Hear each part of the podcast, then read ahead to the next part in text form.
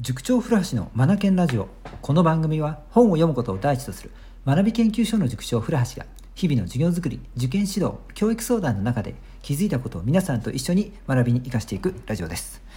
さあ今回はですね予定していた中学生の勉強会シートこのですねコメント返しをラジオで行ってみようと思います。はい。さあさあさあさあそれ一体何なのかっていうことなんだけども僕たちの授業の中で中学生に、え向けてですね特進クラスっていうのを行ってるんですよ。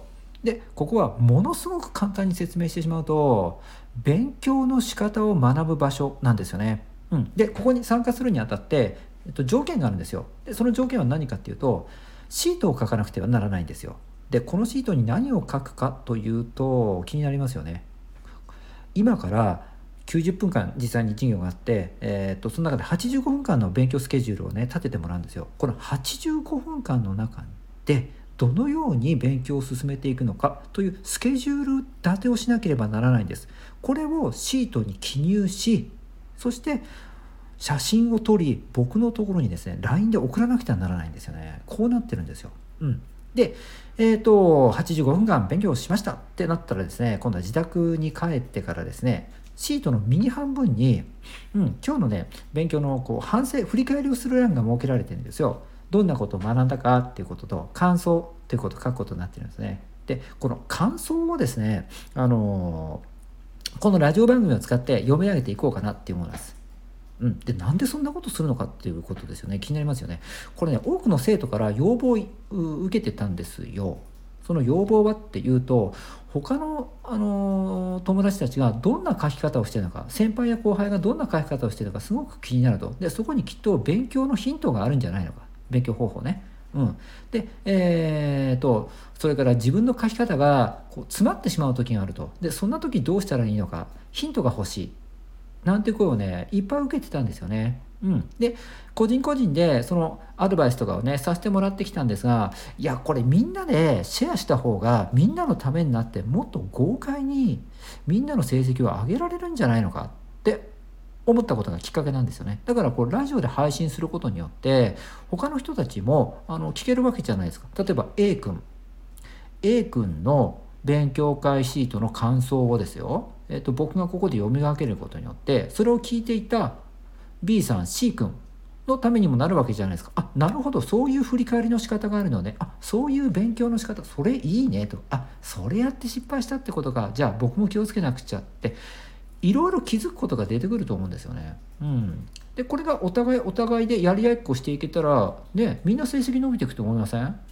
うん、みんなでみんなで成績伸ばしていきたいなと思うんですよね。うん、ということでですね試験的にではありますがこのラジオ番組を使って勉強会シートの感想中学生たちの感想を読み上げさせてもらいそれに対するコメント返しですね。このラジオ番組でこの場でしていこうと思います。はい。では早速いってみましょう。はい。えー、っとですねラジオネーム猫さん。読みますね。見学長では1年生の内容を出題されるみたいなので今大まかに復習をしています。キチキチとやってしまうと間に合わないような気がするので大まかですが丁寧に復習していきたいと思います。あいいですね。はいはいはい。そうなんですよね。あのー、1月になると静岡県一斉に中学生たちが挑む県学力調査っていう試験があるんですよね。これに向けて勉強をしているっていうことなんですよね。でこれって今まで出題された範囲の内容が出てくるわけなので広範囲なんですよね。定期テストと比べると範囲がとっても広くなるんですよね。だから、えーと、残り時間のこと試験日までの時間日数を考えていくと定期テストのように細々勉強していけないから大まかに復習をしていきたいっていうことなんだよね。うん、これすごくいいと思います。うん。この姿勢で取り組んでもらいたいなと思います。で、実際にやったことが、はい、はい、問題演習やノートまとめですね。ポモドーロを使ってうまく組んでいたってことですね。ポモドーロ最後にノートまとめ持ってきたってことか。なるほど。いい進め方ですね。うん。はい。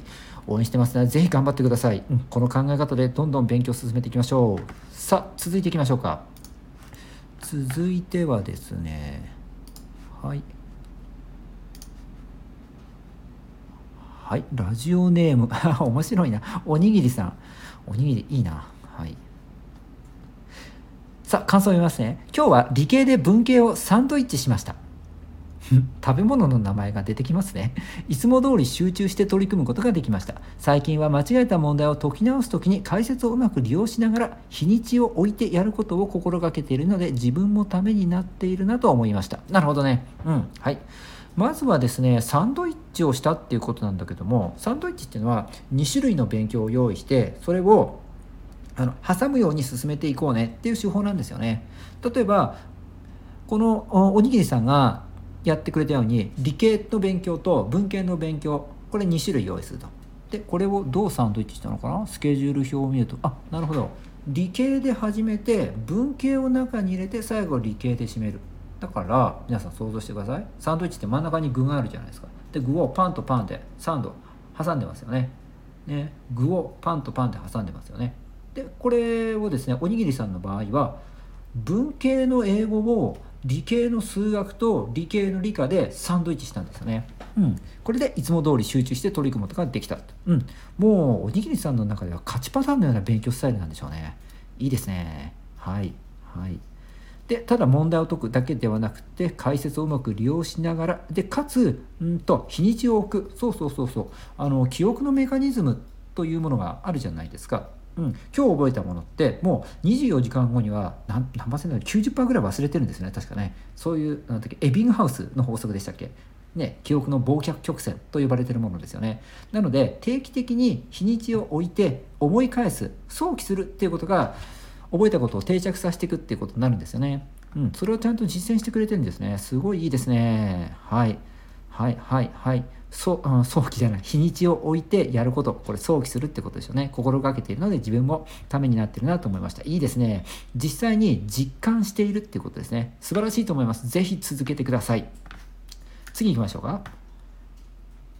はい。これはどこだはいいきますよ。えっ、ー、と、ラジオネーム、いつーさんっていうのかな？胃が痛い。いつーさん、面白いな。今日は、ポモドーロに参考書を読むのをやめ、ん？今日はポモドーロ中に参考書を読むのをやめようと思いました。なぜそう思ったかというと、読み方の質に問題が出てくるからです。うん、ポモドーロ私がそもそもどんな時に使っているかというといろんな教科をやりたい時スピードを速めてガンガンやりたい時集中力を保ちたい時などに使っています。前回の先生とのお話で自分を客観視することを意識して今回のポモドーロを振り返ると参考書にペンを入れただけでやった気になっていないかということに気づくことができました。うんよかった。実際かなりの読みとかなり読み飛ばしをしていたり時間が決まっているので、えー、まあ、読み飛ばししてしまったということか。要点周りだけ読んでラインを引いたりといろんなことを吸収して理解を深めるはずの参考書をこれでは全く理解できていないのではと考え私はこれからポモドーロ中に参考書を読むことをやめることにしますポモドーロ学習した部分で疑問に思うことやもっと詳しく知りたいと思った時のみ参考書をじっくり読むという使い方にしていきたいと思いました。なるほど。うん、大反省大会ですね。うん。ポモドーロっていう勉強方法があるんですよね。まあ、あのご存じない方のためにお伝えすると25分勉強したら、えー、休憩入れてまた25分やって休憩って25分勉強するっていう、うん、この一連の25分の勉強3本並べて一気に進めていくってやり方があるんですよね。このポモドーロっていうんですが厳密にはこのポモドーロ25分と25分の間にの時間って5分取るのが正確なんですが、えーと、僕たち中学生とか小6受験生には5分だとちょっと間が持たないし時間がもったいないっていうこともあってこんなにいらないだろうって判断で1分でね取り組んでもらってるんですよね。うん。でそのポモドーロの勉強をしている最中に参考書をうんと読むという勉強時間を入れていたみたいですね。しかしこれが成果につながっていない、うん、ということを感じ始めたようですね。なので、え、あと感じ始めたと。そもそもその感じ始めたきっかけは自分を客観視するっていうことから来たようですね。いいですね。客観視ってとっても重要なんですよね。本当に自分のこの勉強方法って結果を出せるのか？とかね。目標点数に到達する取り組みになっているのか？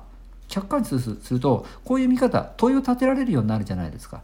するとね、えーと、この伊通さんのようにいかんいかんこんなんじゃダメだ。参考書をもっと効果的に使わなくちゃっていうことで、えー、気づきを得る。っていうことになっていくわけですよね。うんうんうんうんうんうんうんうんうん。はい。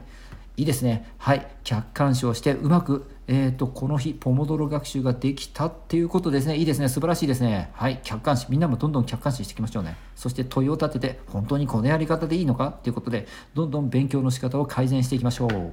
はい。さて次へ行きましょうか。あもうこれで10分なんですね。はい。もう一人。はい。もう一人行きましょうか。はい。ちょっと写真がぼやけてるかな。はい。えっ、ー、とラジオネーム KOP なんだろう KOP って。はい。今日は理系教科の復習に取り組んだ。完璧の理科と数学は自分が以前間違えた問題に取り組むため7割以上は正解することを目標にした。理科は苦手な天体の天体の範囲をきちんと7割以上正解することができた。しかし、すごいな。うん、しかし、数学は7割は到達しなかった。しかし、以前は手も足も出なかった問題に正解したり、間違ってはいるが答えを導き出せたりと確実に進歩はしていると思う。うんうん。